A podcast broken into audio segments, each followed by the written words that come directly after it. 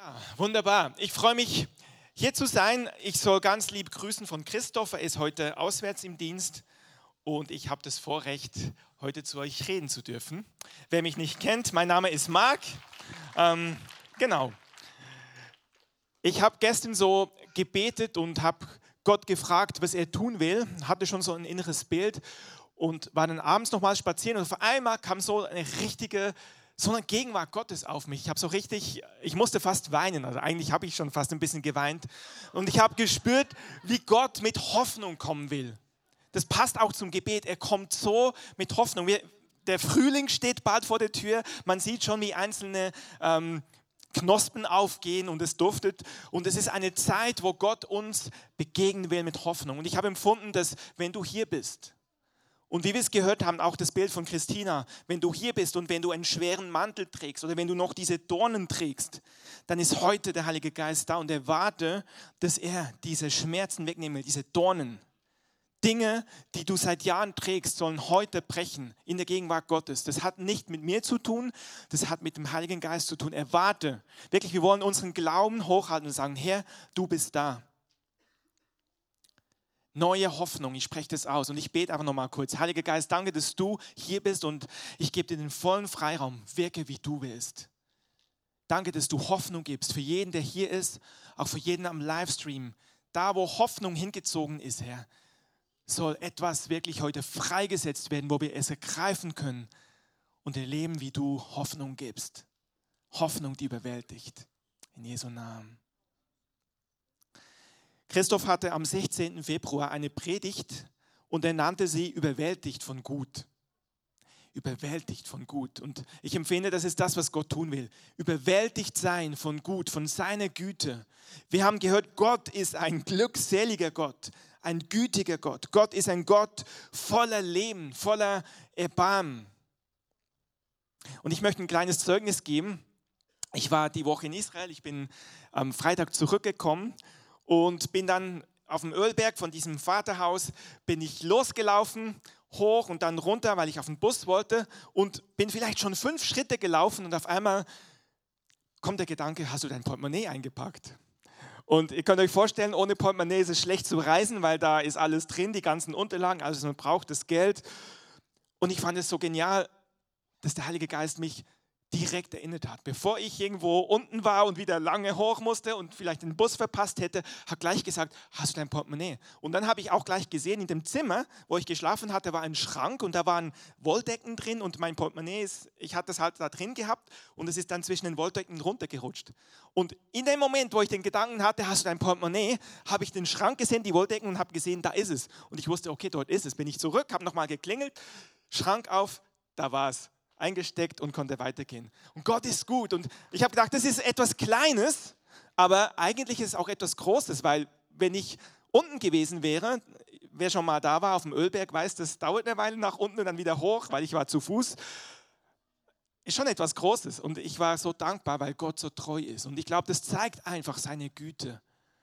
Und das darfst du für dich jetzt gerade nehmen. Du darfst das nehmen. Gott kennt dich und er weiß, was du brauchst und er weiß, wenn wir manchmal was verpatzen oder vergessen, er ist treu.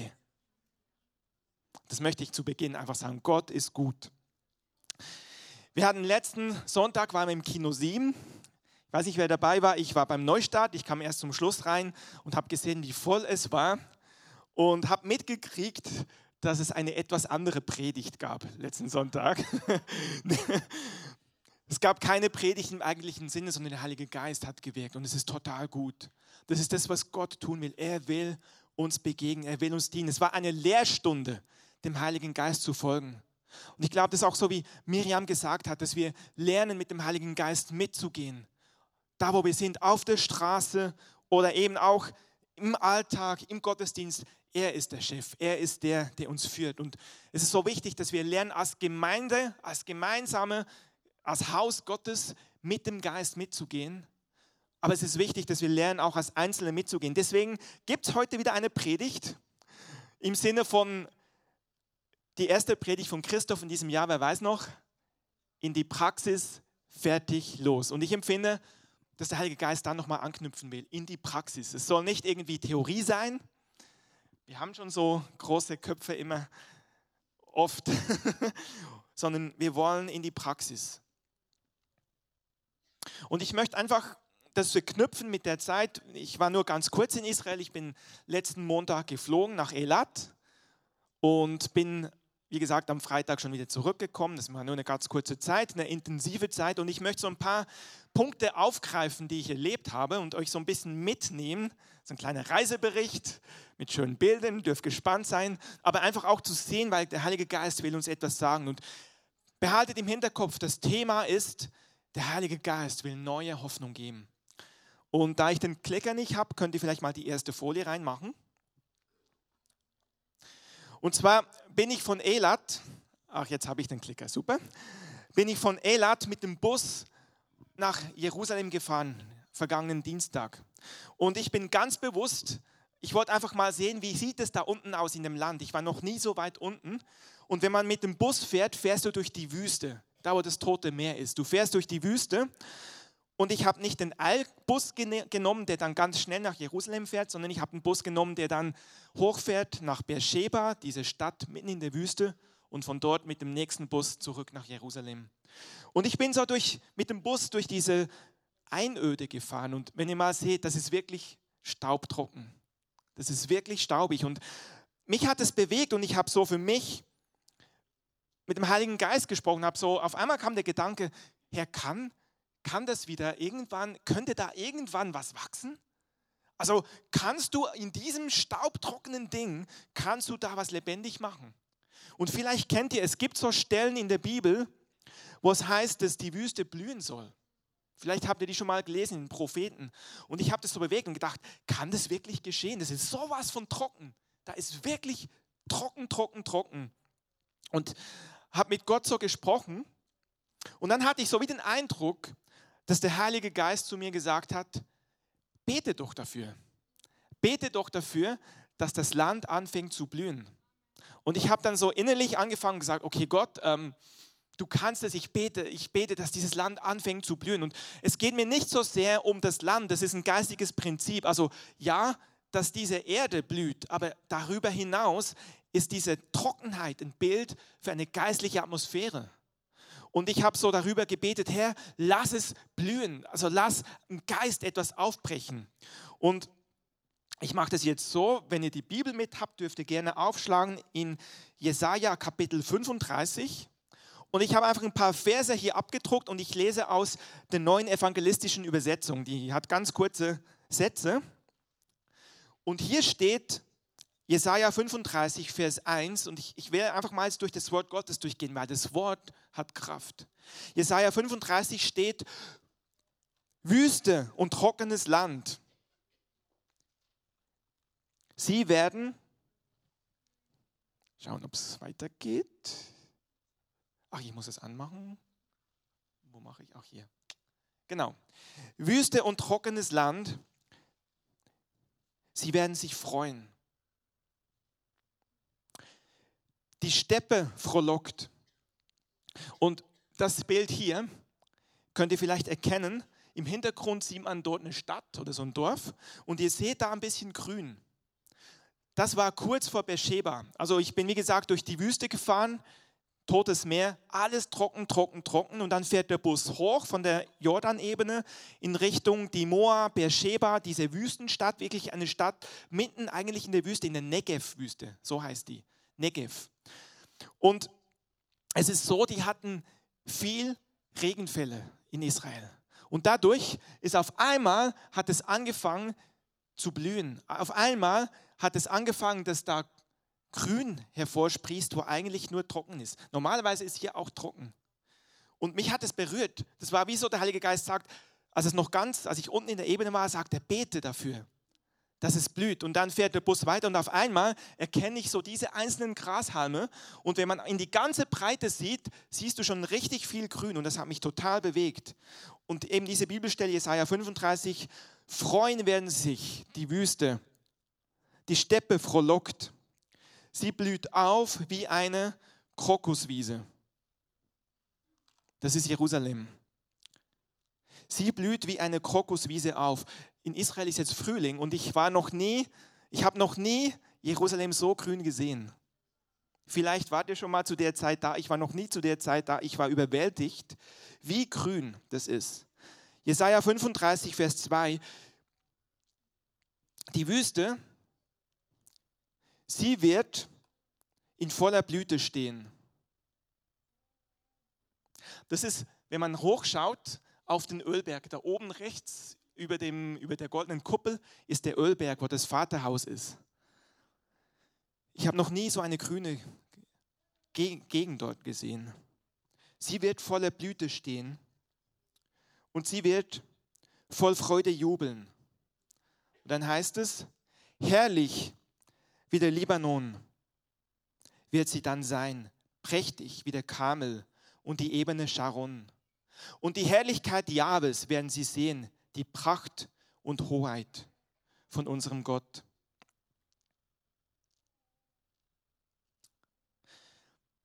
Jetzt bringe ich noch eine andere Stelle rein.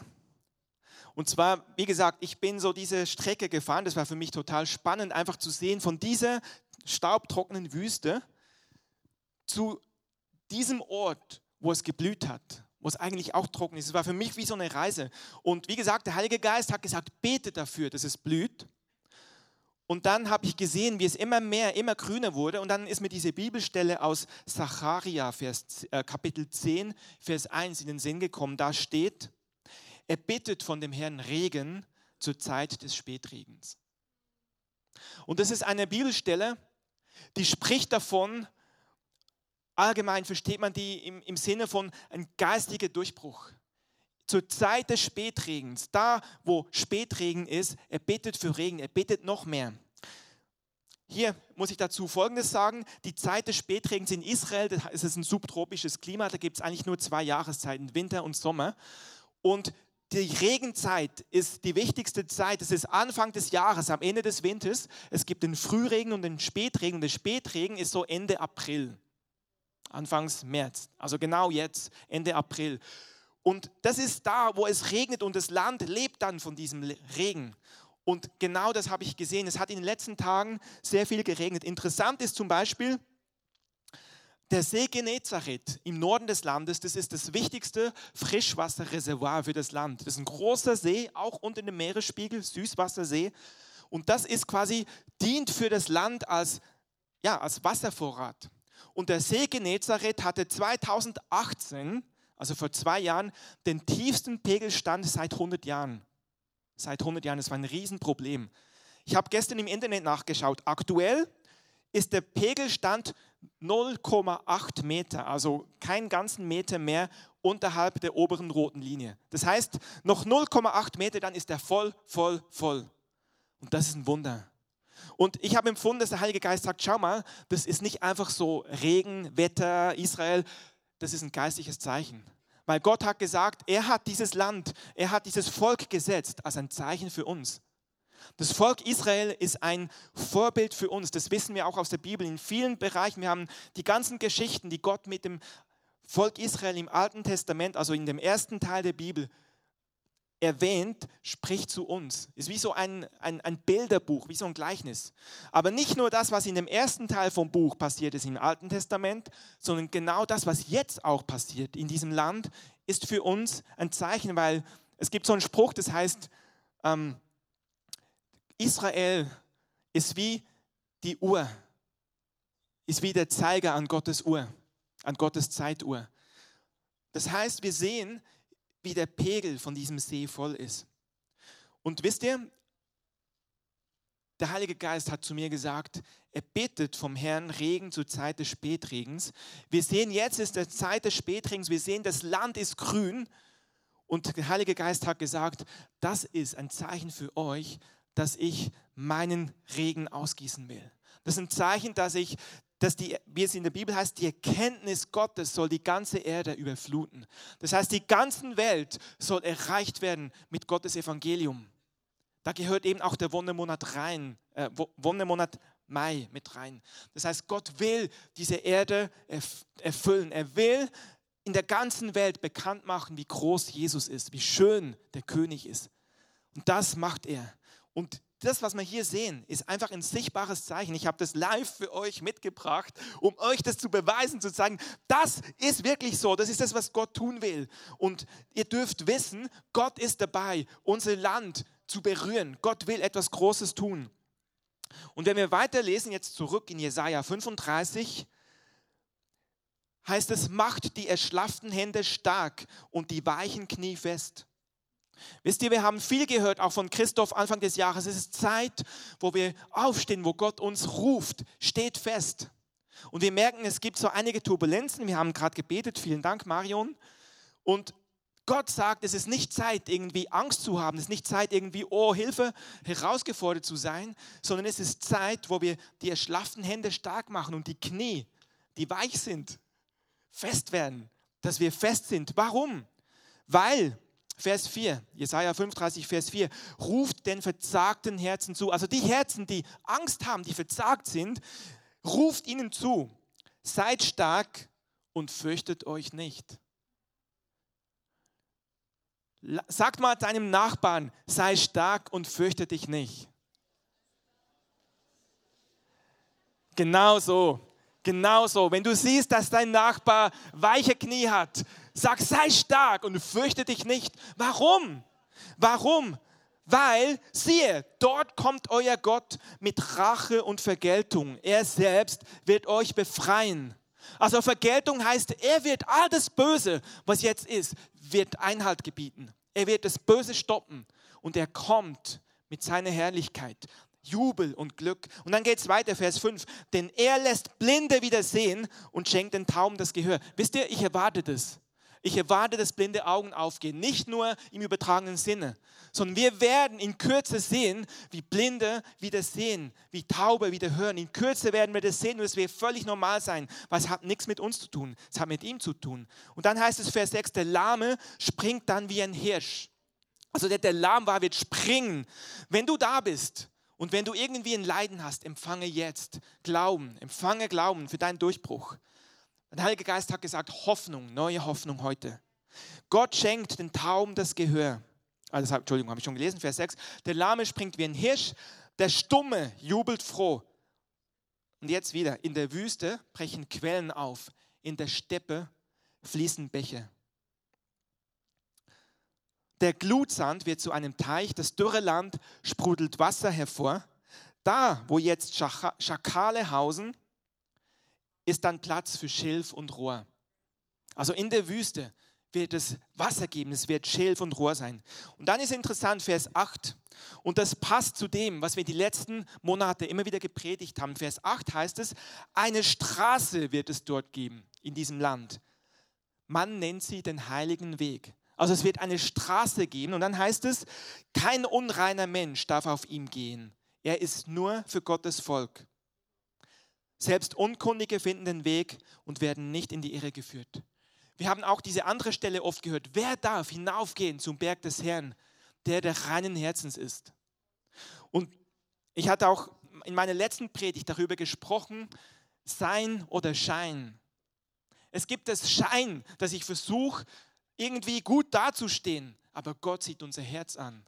Und ich habe gesagt, ich habe von Luther vorgelesen, was in Jeremia heißt, das Herz des Menschen ist ein trotzig und verzagt Ding. Das ist das menschliche Herz. Aber ich habe euch letztes Mal etwas vorenthalten. Das sage ich jetzt. Gott sagt, ich will einen neuen Bund mit euch machen und ich werde euch ein neues Herz geben. Und das ist das, was Gott macht. Er gibt uns ein neues Herz und dann dürfen wir auf diese Straße ziehen, nicht weil wir so gut sind und weil wir gerecht sind, sondern wie Christina es gesagt hat, weil Jesus diesen Mantel für uns getragen hat. Er gibt uns den Mantel der Gerechtigkeit. Was braucht es dazu? Ein Ja. Es braucht erstmal Demut. Demut heißt, ich bin mutig, das zu sein, was ich bin. Ich bin mutig auch zuzugeben, dass ich eben nicht so heilig bin, wie ich sein sollte. Aber ich bin mutig genug zu sagen, Jesus, ich empfange deine Gerechtigkeit. Ich empfange deinen Mantel. Es wird eine Straße geben. Kein unreiner Mensch darf auf ihm gehen. Und hör es nicht so, dass du denkst, oh, dann habe ich Pech gehabt, sondern hör es so, dass du sagst, weil Gott dich gereinigt hat, wirst du auf diese Straße gehen. Du gehst auf diese Straße hinauf weil Gott dich gereinigt hat. Vers 9. Es wird keinen Löwen dort geben, kein Raubtier lauert auf ihr, nur die Erlösten wandern darauf. Also das ist safe, ein Weg der Sicherheit. Die von Gott Befreiten kehren heim. Mit Jubeln kommen sie nach Zion zurück. Zion ist wiederum ein Bild für die Gegenwart Gottes, ein Bild, dass wir zu Gott kommen. Zion ist einerseits ein Ort in Jerusalem, ein, ein, ein Berg, aber Zion ist für uns auch ein Bild, dass wir eben zu Gott kommen. Aus ihren Augen strahlt, hört mal zu, unendliches Glück. Heiliger Geist, das setzt du jetzt frei. Unendliches Glück. Wirklich, empfang das jetzt. Wenn du herausgefordert bist, mach doch vielleicht mal kurz die Augen zu. Wenn du merkst, du bist herausgefordert mit all den Situationen um dich herum, aus deinen Augen soll ein unendliches Glück strahlen. Wonne und Freude stellen sich ein. Kummer und Seufzen sind für immer da, für immer vorbei. Gott kommt. Also wir haben gehört, Gott hat eine Verheißung gegeben, die Wüste soll blühen. Und wir haben gesehen, aktuell blüht die Wüste. Und das ist ein Zeichen für uns. Und Gott sagt, da ist Hoffnung. Er hat Hoffnung für uns. Er kommt mit Hoffnung.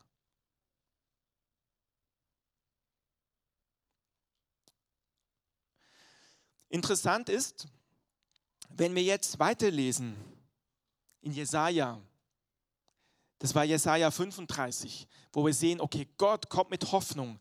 Das ist etwas, was Gott sagt. Und genauso spricht Gott zu uns und sagt, ich komme in euer Land, ich will das Land erreichen. Ich will große Zeichen und Wunder tun. Wonne Monat Mai, Wonne, Wonne. Oder jetzt schon im Leopoldplatz. Ich will Menschen berühren. Und dann gehst du ein Kapitel weiter und ich werde gleich mit euch da durchgehen, dann merkst du, wow, das sind einige Herausforderungen. Und ich empfinde genauso ist es hier. Gott hat gesagt, ich will etwas tun. Wonnemonat, ich will etwas Großes tun. Und auf einmal schaust du rum und merkst, oh, es gibt ein paar Probleme. Es gibt so ein kleines Virus, es gibt noch ein paar andere Dinge, es gibt politische Umbrüche. Ja, nennen wir es beim Namen. Es gibt einige Probleme, einige Herausforderungen. Das heißt, wir sind noch nicht durch. Und genauso ist hier Jesaja 35, zeigt uns schon das Ziel. Und dann kommst du nach Jesaja 36 und wir gehen gleich durch. Das ist ein Riesenproblem. Und ich möchte, ich, ich gehe bewusst durch diese Bibelstelle, weil ich möchte es wie so eine Parallele nehmen. Gott sagt, ich will Hoffnung geben. Und haltet es fest.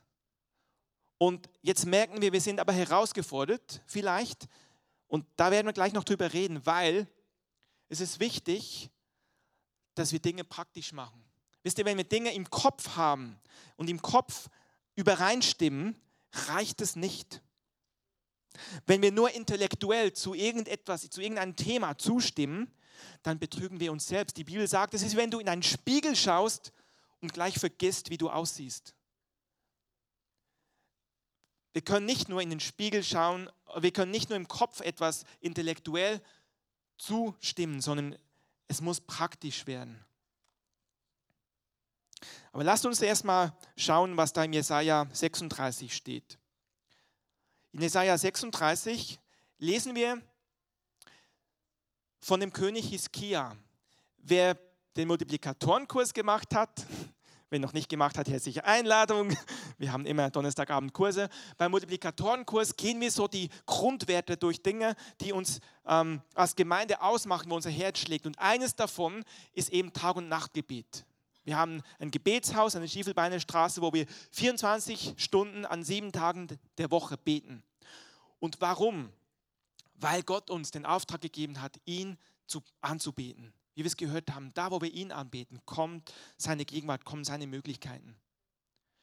Und wir lernen dort bei diesem Multiplikatorenkurs, dass es den König David gab, der, ein, der eigentlich zuerst dieses Modell von rund um die Uhr anbeten eingesetzt hat.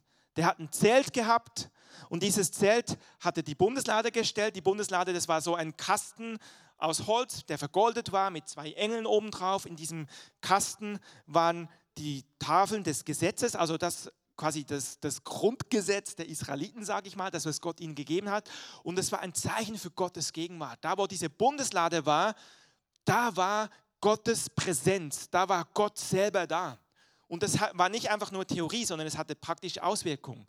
Das hatte Auswirkungen, dass wenn das Volk diese Präsenz geehrt hat, dass sie gesegnet waren und wenn sie damit nicht gut umgegangen sind oder wenn sie zu den Feinden kamen, dann haben sie plötzlich Beulenpest bekommen oder ganz skurrile Dinge sind passiert, dass Götzenaltäre umgekippt sind. Also das hat echt eine Kraft. Und Gott hat gesagt, dass wir als Gemeinde ihm auch so einen Ort bauen wollen, wo er wohnen kann, sprichwörtlich, wo er sein kann. Und deswegen haben wir dieses Tag- und Nachtgebet. Auf jeden Fall, König David hat es zuerst aufgebaut und dann gab es Könige nach ihm. Und leider waren die meisten Könige nicht so wie David. Die haben nicht Gott angebetet, sondern haben andere Götzen angebetet. Und dadurch wurde dann das Volk geteilt. Es gab dann Juda und dann gab es die Israeliten. Also es gab die zehn Stämme im Norden und dann gab es zwei Stämme im Süden, die waren geteilt, hatten auch zwei Könige, die sich teilweise gegeneinander gekämpft haben. Und auf jeden Fall, die meisten Könige waren dann eben schlecht, haben schlechte Dinge gemacht. Und dann gab es einen König Hiskia und von dem lehren wir immer beim Multiplikatorenkurs, dass der gute Sachen gemacht hat. Der hat wieder angefangen, Gott anzubeten, den einzigen wahren Gott Israels. Und obwohl jetzt dieser Hiskia gute Sachen gemacht hat, gab es auf einmal ein Problem. Und zwar gab es zu dieser Zeit, wo Hiskia gelebt hat, ein mächtiges Reich in Ninive, das assyrische Reich. Und es gab den großen König Sanherib. Und dieser Sanherib hat Israel angegriffen. Also nicht, nicht, nicht Juda, da wo Jerusalem ist, sondern das Nordreich Israel und hat die verschleppt. Und König Hiskia, der eben in Jerusalem regiert hat, im Südreich, hat gemerkt, oh, oh, oh, das ist gefährlich. Wenn der jetzt Israel angegriffen hat, die zehn Stämme, wer weiß, ob der uns auch angreifen wird. Und er hat sich einen Plan gemacht. Ich habe hier rechts eine Karte abfotografiert, ich weiß nicht, ob man das erkennen kann. Das ist so ein alter Plan von, von Jerusalem. Und ursprünglich war die Stadt da unten in diesem, in diesem gelben, roten genau, in diesem Bereich war ursprünglich die Stadt. Und dann gibt es hier rechts bei, diesem, bei dieser neuen, ob ich das, weiß nicht, ob ihr das sehen könnt, da gibt es eine Quelle, die Gihon-Quelle. Weil wenn du eine Stadt baust, brauchst du einen Fluss, du brauchst Wasser, damit du leben kannst. Dort war die Quelle und dies ist aber außerhalb eigentlich der Stadt. Und dieser König Hiskia hat sich gedacht, wenn der König Sanherib uns angreift, dann wird er wahrscheinlich die Quelle besetzen und haben wir nichts mehr zu trinken, das ist gefährlich. Und das war ein ziemlich schlauer Ingenieur, der hat gedacht, Jerusalem ist ja auf einem Berg, das ist bergig, das sind Felsen. Er hat gedacht, na, wir graben einen Tunnel. So wie meine lieben Landsleute in der Schweiz, das alles untertunnelt, hat sich gedacht, ich baue auch einen Tunnel. Durch den Berg und leitet die Quelle von dort um bis hier, da wo die oben hier, da wo die 15 und die 16 ist. Und der hat tatsächlich unterirdisch eine Quelle gebaut, mehrere hundert Meter lang, um das Wasser umzuleiten, um geschützt zu sein. Also der hat vorgesorgt. Und dann war es tatsächlich so, dass eines Tages Sanherib und seine Armee kam. Jesaja 36, Vers 1. Im 14. Regierungsjahr Hiskias marschierte der assyrische König Sanherib in Juda ein und eroberte alle befestigten Städte. Und dann heißt es, er hat dann seinen höchsten Würdenträger mit einem gewaltigen Heer zu König Hiskia nach Jerusalem geschickt. Und dort hat er ihnen gesagt, Vers 4, an Botschaft an Hiskia, der Großkönig, der König von Assyrien lässt dir, Hiskia, sagen, worauf vertraust du eigentlich, dass du dich so sicher fühlst? Jetzt stellt euch das mal vor. Ihr habt hier eine Stadt, die ist zwar gut geschützt mit Mauern, aber dann hast du eine Riesenarmee, die da steht und sagt, worauf vertraust du eigentlich? Warum bist du so sicher? Ich habe eine Riesenarmee. Warum bist du so sicher? Verlässt du dich etwa auf Ägypten oder, oder, oder? Und dann sagt er etwas Interessantes.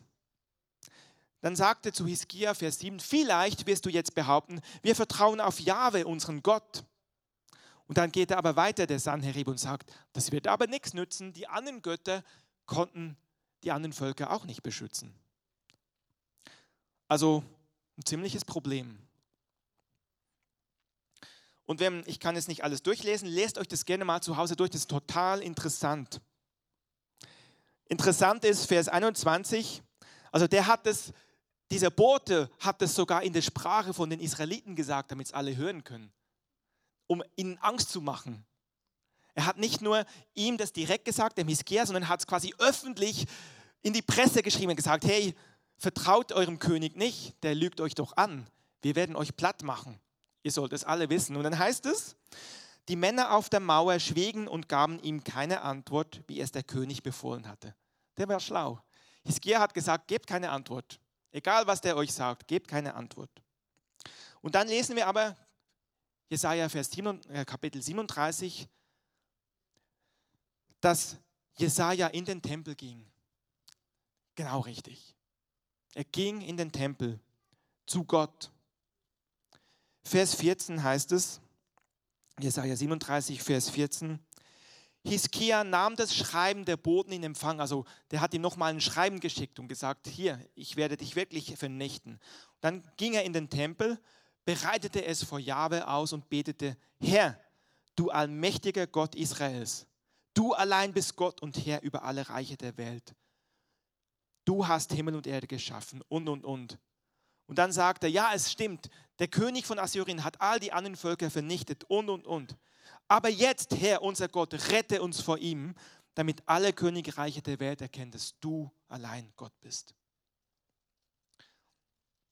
Und dann ist interessant, was Gott antwortet. Im Vers 34 von Jesaja 37 heißt es, es hat Gott gesagt, auf demselben Weg, wie Sanherib gekommen ist, wird er wieder zurückkehren. Er wird ganz bestimmt nicht in die Stadt Jerusalem eindringen. Und jetzt gehe ich mal eine Folie weiter. Ich war nämlich in der Stadt Davids, die wird gerade ausgegraben. Was ihr hier links seht, ist ein Tunnel. Das ist der Eingang zu diesem Tunnel, die haben den gefunden. Ein 4000 Jahre alter Tunnel. Der existiert der existiert. Das ist dieser Tunnel, der von Hiskia gegraben wurde. Man kann da durchlaufen. So knietief durchs Wasser läuft man 20 Minuten durch diesen Tunnel und kommt dann auf der anderen Seite raus. Das heißt, das ist nicht einfach eine Geschichte. Das gibt es wirklich. Gott bestätigt die Dinge. Manchmal brauchen wir Dinge, um, dass wir Dinge sehen, um es zu verstehen. Und noch weiter, mit diesem König von Assyrien kann man sich denken, ja gut, den Tunnel gibt es vielleicht, aber stimmt es, dass der König zurück ist? Ja, in Irak wurde diese diese eine Art Obelisk gefunden und die Wissenschaftler, die Archäologen haben das entziffert. Das ist der, wie heißt das irgendwie, so Obelisk von Sanherib. Da steht drauf die Geschichte von Sanherib, dass er sagt, ich der König Sanherib war in, Israel, war in Juda, wollte sie einnehmen, aber ich habe Gerüchte gehört, dass in meinem Land Krieg ist, deswegen bin ich zurückgegangen, aber ich werde wieder zurückgehen. Das heißt, es ist archäologisch erwiesen, dass es den König Sanherib wirklich gab und dass er wirklich dort war und wirklich zurückgegangen ist und nicht angegriffen hat. Und wisst ihr, dazwischen drin, das habe ich vergessen zu sagen, es gab noch einen Propheten, den Prophet Jesaja, und der hat zu Hiskia gesagt: Weißt du, also das, was ich vorhin vorgelesen habe, das, was Gott spricht zum Hiskia, dass er zurückgehen wird, der König, das wurde durch den Propheten Jesaja gesagt. Das heißt, Gott ist in diese Herausforderung reingekommen und hat eine Lösung gegeben. Und es ist Geschichte. Es ist Geschichte. Carsten und die Band, vielleicht darf ich euch schon mal auf die Bühne bitten. Und ich möchte jetzt quasi von der Geschichte in die Gegenwart eine Brücke schlagen. Und zwar sehen wir, hier hat Gott etwas Wunderbares verheißen. Die Wüste soll blühen. Ihr werdet auf diesem Weg eingehen nach Zion. Große Dinge werden geschehen, was wir gelesen haben in Jesaja 35. Und dann haben wir gelesen, Jesaja 36, 37, diese große Herausforderung. Und ich finde es so interessant. Gott spricht zu uns: Ich will Land, ich will dieses Land fluten, ich will Deutschland berühren, ich will Europa berühren, ich will große Dinge tun. Und dann auf einmal passieren Sachen, wie gesagt, ich war ja in Israel. Ich war auf einem Gebetshaus und dann war plötzlich am Mittwoch kam die Nachricht, Einreisestopp. Alle Leute aus Italien, Deutschland, Schweiz dürfen nicht mehr nach Israel einreisen. Habt ihr vielleicht mitbekommen? Und ich weiß, dass einige von euch persönlich betroffen sind. Es gibt einige, die wollten Ende des Monats nach Israel gehen und aktuell heißt es nein. Wir beten dafür, dass der Herr die Tür aufmacht, das glaube ich auch. Aber es gibt schon Leute, die jetzt schon reisen wollten, die nicht konnten. Zum Beispiel die Frau, die Petra, die jetzt gerade im Vaterhaus ist, wollte eigentlich, sollte jetzt morgen abgelöst werden. Die war jetzt ganz lange da und kann jetzt nicht abgelöst werden. Und ich muss euch ganz ehrlich sagen, es war dort oben ein Schock, weil das Gefühl ist, oh, was passiert jetzt? Das ist, so etwas gab es noch nie. So etwas gab es noch nie, dass einfach ein Stopp gemacht wird. Alle aus Deutschland, ihr dürft nicht mehr nach Israel einreisen. Stopp. Alle, die schon drin waren, ich hatte Glück. Ich durfte noch bleiben. Aber alle, die jetzt noch kommen wollten, durften nicht mehr einreisen. Und wenn du doch hinfliegst, wirst du gleich wieder vom Terminal 1 ins Terminal 3 und zurückgeschickt auf eigene Kosten. Rigoros. Ich flog, wie gesagt, am Freitag zurück. Der Flieger war zwei Drittel leer. War ganz praktisch, war ganz angenehm, aber trotzdem krass irgendwie. Ähm, und ich muss euch ehrlich gesagt, ehrlich sagen, uns hat es schon beschäftigt und ich habe so ein bisschen Beklemmung gehabt, weil das für auch äh, ähm, Andreas Bauer, der das Gebetshaus leitet, war auch da und sein Anliegen ist ja, dass da immer gebetet wird. Ja, wenn jetzt niemand mehr kommen kann, was passiert mit dem Haus? Und es waren schon so, okay, wie, wie kriegen wir das hin? Und auf einmal war so wie im Raum, oh, krass. Und ich muss euch ehrlich sagen, ich war beunruhigt. Es hat mich beunruhigt. Nicht, dass ich Angst hatte vor dem Coronavirus, aber mich hat es beunruhigt. Es kam wie so ein Gefühl auf mich, wow, wir sind gebunden. Und das ist genau das, was der Feind machen will mit dieser Botschaft bei Sanherib, damit es alle hören. Ihr könnt da nicht mehr, wir werden euch einnehmen, wir besiegen euch. Das ist genau diese Nachricht. Das ist genau diese Nachricht. Und wisst ihr, was ich gemacht habe? Ich bin dann von zwei bis vier Uhr nachts war ich im Gebetsraum und habe gebetet und habe das Gott einfach gesagt. Ich bin auch in den Tempel gegangen, wie der König Hiskia. Und ich habe Gott gesagt, hey, ich habe da keinen Frieden. Obwohl ich eigentlich Frieden haben müsste, ich habe keinen Frieden. Und wisst ihr, ich weiß nicht, wo du stehst. Vielleicht betrifft es dich nicht, vielleicht denkst du, alles gut. Aber ich möchte erinnern, Christoph hat uns eine Mail auch geschrieben und ich weiß nicht, wie ihr da reagiert habt, wo ihr gesagt habt, es macht Sinn, dass wir einfach uns bei Gott bergen, weil Menschen haben in der Tat Angst. Und die Botschaft ist, wir brauchen keine Angst haben. Wir brauchen keine Angst haben, aber die Menschen haben Angst.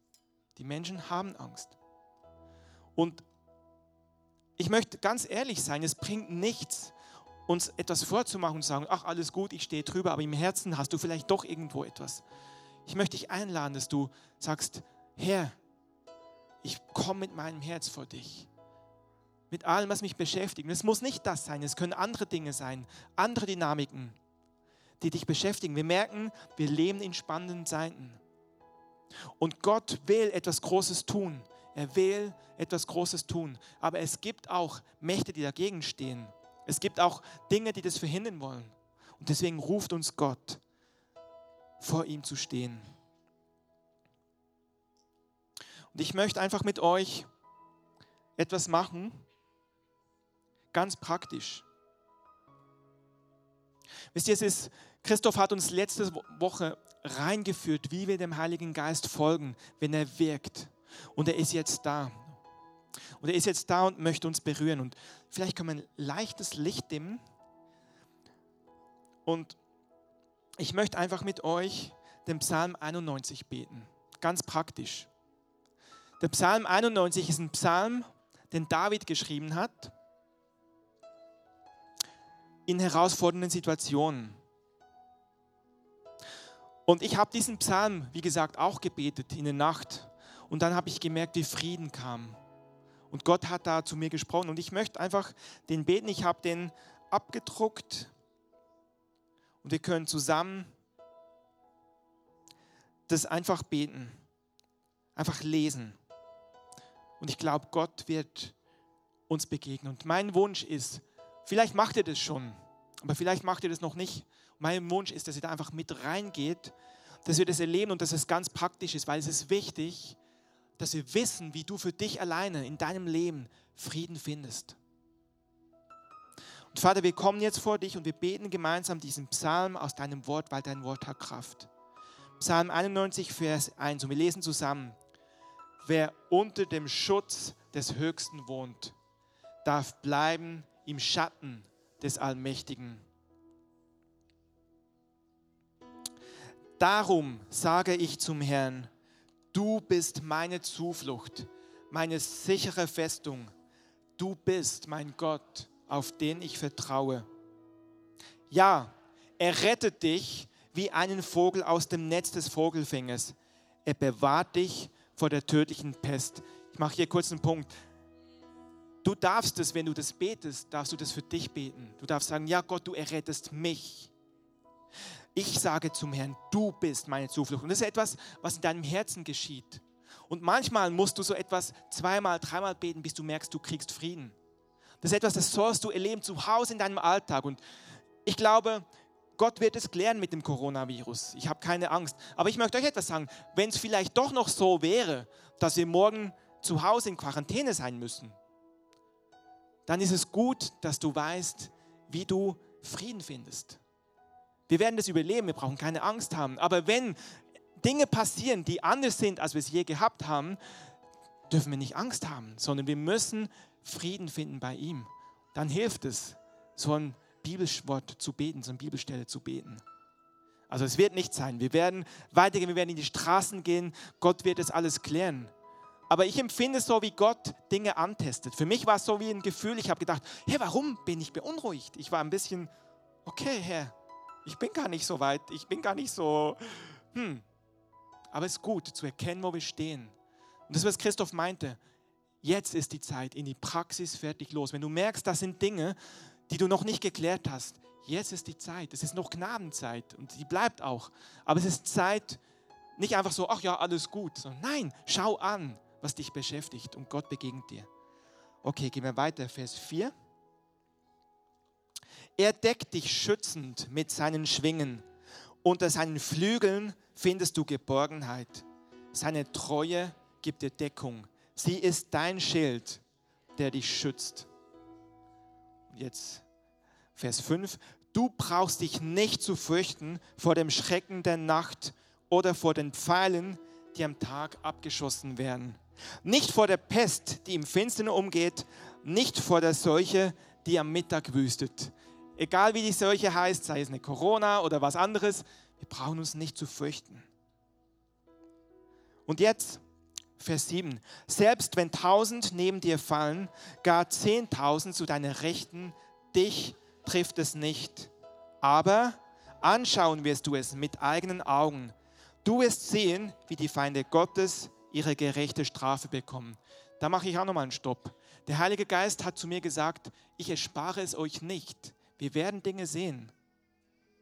Du wirst es anschauen mit deinen Augen. Wir werden sehen, wie Menschen sterben. Nicht unsere Familien, das nicht, aber wir, wir werden sehen, jetzt nicht unbedingt von der Corona, aber wir werden sehen, wie Menschen Angst haben. Wir werden sehen, wie die Welt erschüttert wird. Der Herr erspart uns das nicht, das ist ein Wort des Herrn. Wir werden Dinge sehen, die herausfordernd sind. Aber wir brauchen keine Angst haben. Wichtig ist, dass wir wissen, selbst wenn tausend fallen oder zehntausend und du stehst in der Mitte, hab keine Angst. Aber birg dich beim Herrn. Das ist ein Wort des Herrn. Vers 9. Genau. Denn du hast gesagt, der Herr ist meine Zuflucht. Den Höchsten hast du zum Schutz dir erwählt. So wird dir kein Unglück zustoßen und kein Schicksalsschlag wird dich in deinem Zuhause treffen. Denn er hat für dich seine Engel entsandt und ihnen befohlen, dich zu behüten auf all deinen Wegen. Sie werden dich auf den Händen tragen, damit du mit deinem Fuß nicht auf einen Stein stößt. Über Löwen und Otten wirst du hinwegschreiten, starke junge Löwen und Schlangen wirst du zu Boden treten. So sagt nun der Herr, weil er mit ganzer Liebe an mir hängt, will ich ihn befreien. Ich hole ihn heraus aus der Gefahr, denn er kennt meinen Namen. Wenn er zu mir ruft, werde ich ihm antworten. In Zeiten der Not stehe ich ihm bei. Ja, ich reiße ihn heraus und bringe ihn zu Ehren. Ich schenke ihm ein erfülltes und langes Leben und zeige ihm, wie ich Rettung schaffe. Amen. Das ist das, was Gott macht.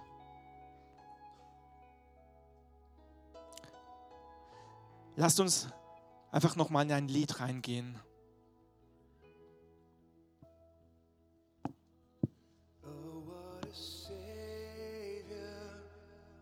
Herr, du bist ein Retter.